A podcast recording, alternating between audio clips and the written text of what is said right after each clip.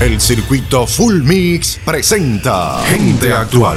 Las noticias más destacadas en el mundo del entretenimiento están aquí en Gente Actual, con Elizabeth Pedregal. Le damos la bienvenida a esta nueva semana con gente que motiva y hoy te contamos brevemente la historia de Jan Kong, quien nació en Ucrania y fue criado en condiciones de extrema pobreza. Su infancia estuvo llena de carencias. A los 16 años decidió desplazarse a Estados Unidos junto a su madre.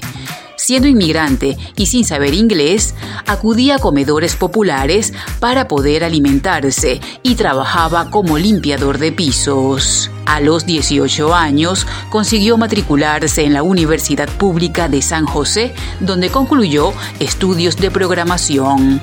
Su formidable experiencia en redes y ciberseguridad le permitieron realizar pasantías en Yahoo, en donde conoció al que posteriormente sería su amigo, socio, mentor y referente Brian Acton.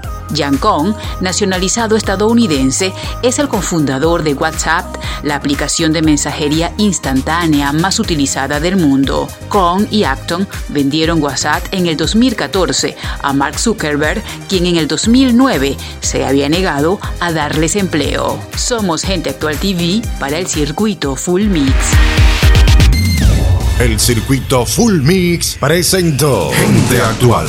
Las noticias más destacadas en el mundo del entretenimiento con Elizabeth Pedreñez.